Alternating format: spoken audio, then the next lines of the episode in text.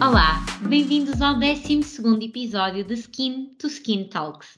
Hoje concluímos a primeira temporada deste podcast.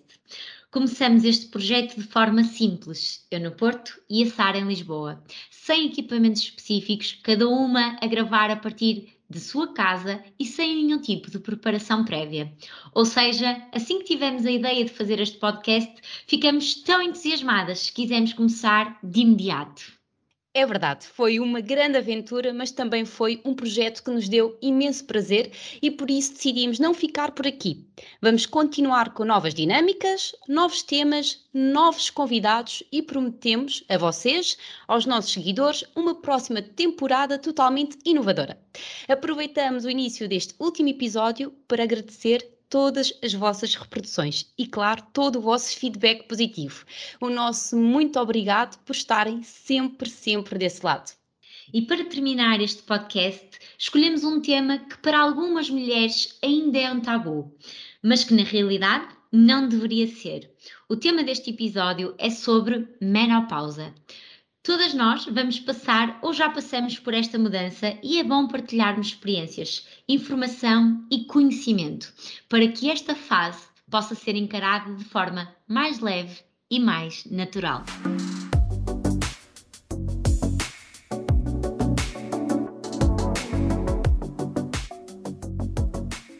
Começamos então pelo início. Afinal, o que é a menopausa? A Organização Mundial de Saúde define menopausa como a cessação permanente da menstruação resultante da perda da atividade ovariana.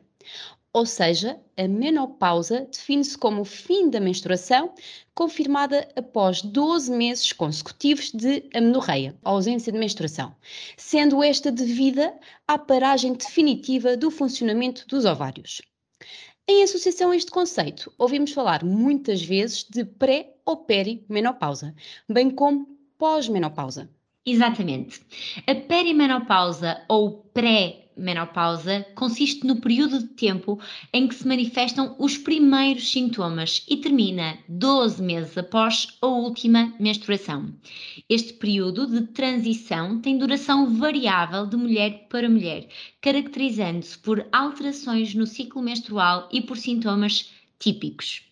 O pós-menopausa, tal como o próprio nome indica, refere-se ao tempo que se segue à menopausa, ou seja, é a designação que está associada ao que se segue após a última menstruação. E a questão de muitas mulheres relativamente a este tema é por que então ocorre a menopausa? A verdade é que a resposta é verdadeiramente complexa. Começamos então pelo início. Os ovários têm como função ovular, estando esta atividade associada à produção das hormonas sexuais femininas, estrogênio e progesterona, com o objetivo final de levar a uma gravidez. O funcionamento do ovário está intimamente relacionado com as menstruações. As hormonas produzidas ciclicamente pelo ovário vão atuar no endométrio, que é parte interna do útero, levando então à sua estimulação. E se não houver uma gravidez, então à sua posterior descamação, a que chamamos menstruação.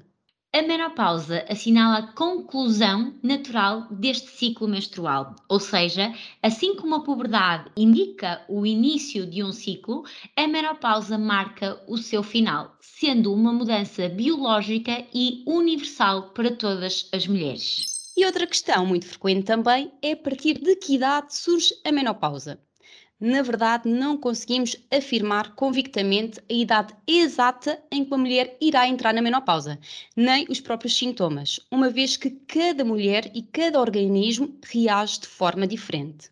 Exatamente. No entanto, sabemos que a fase da pré-menopausa pode começar 10 anos antes da menopausa, ou seja, pode ser uma fase longa que ocorre principalmente devido a uma diminuição das hormonas sexuais femininas. Em média, as mulheres começam este período por volta dos 45 anos de idade, mas claro, é apenas uma média. Em algumas mulheres pode começar mais cedo e noutras mais tarde. Durante o período da perimenopausa, algumas mulheres começam a ter vários sintomas que podem ser mais intensos, enquanto que noutras podem não ter qualquer tipo de queixa.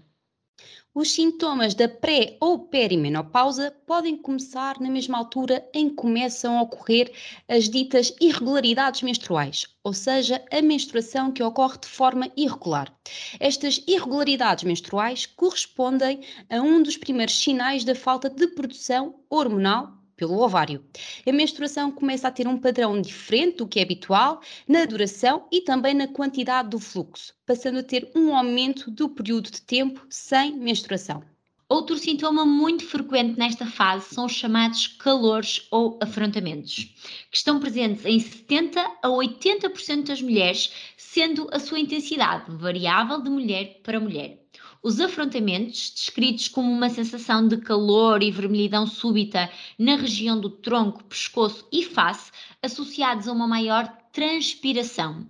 Frequentemente, estes afrontamentos ocorrem durante a noite, estando por isso relacionados com suores noturnos e perturbação do sono. Também podem surgir sintomas como alterações do humor, associados a um estado de maior ansiedade e irritabilidade, dificultando a forma de lidar com situações de stress do dia a dia. Estas alterações psicológicas, associadas também à diminuição da qualidade do sono, podem causar uma instabilidade emocional e uma sensação de mal-estar, que, em casos mais graves, pode levar mesmo a quadros depressivos. Sem dúvida. Importante reforçar que estes sintomas que acabamos de abordar são apenas alguns sintomas que podem ocorrer nesta fase. Na verdade, existem mais de 30 sintomas associados a esta fase da vida da mulher.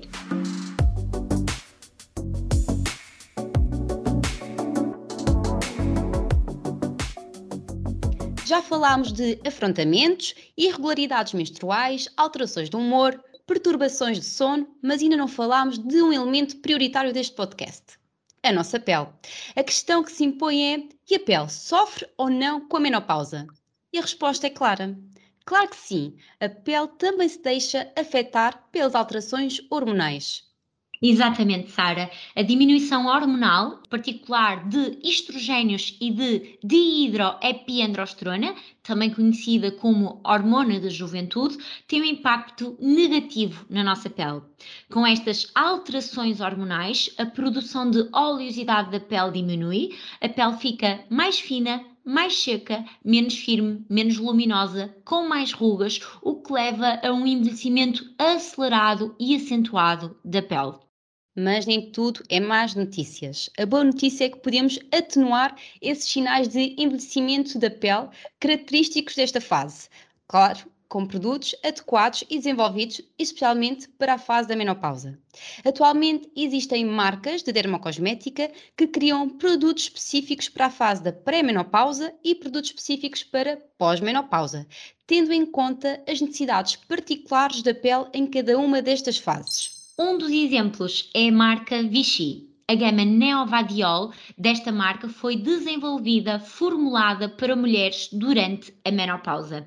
Aproveitamos para informar os nossos ouvintes que a marca Vichy acaba de reformular esta gama com duas novas subgamas totalmente modernas e inovadoras: Neovadiol perimenopausa e Neovadiol pós-menopausa.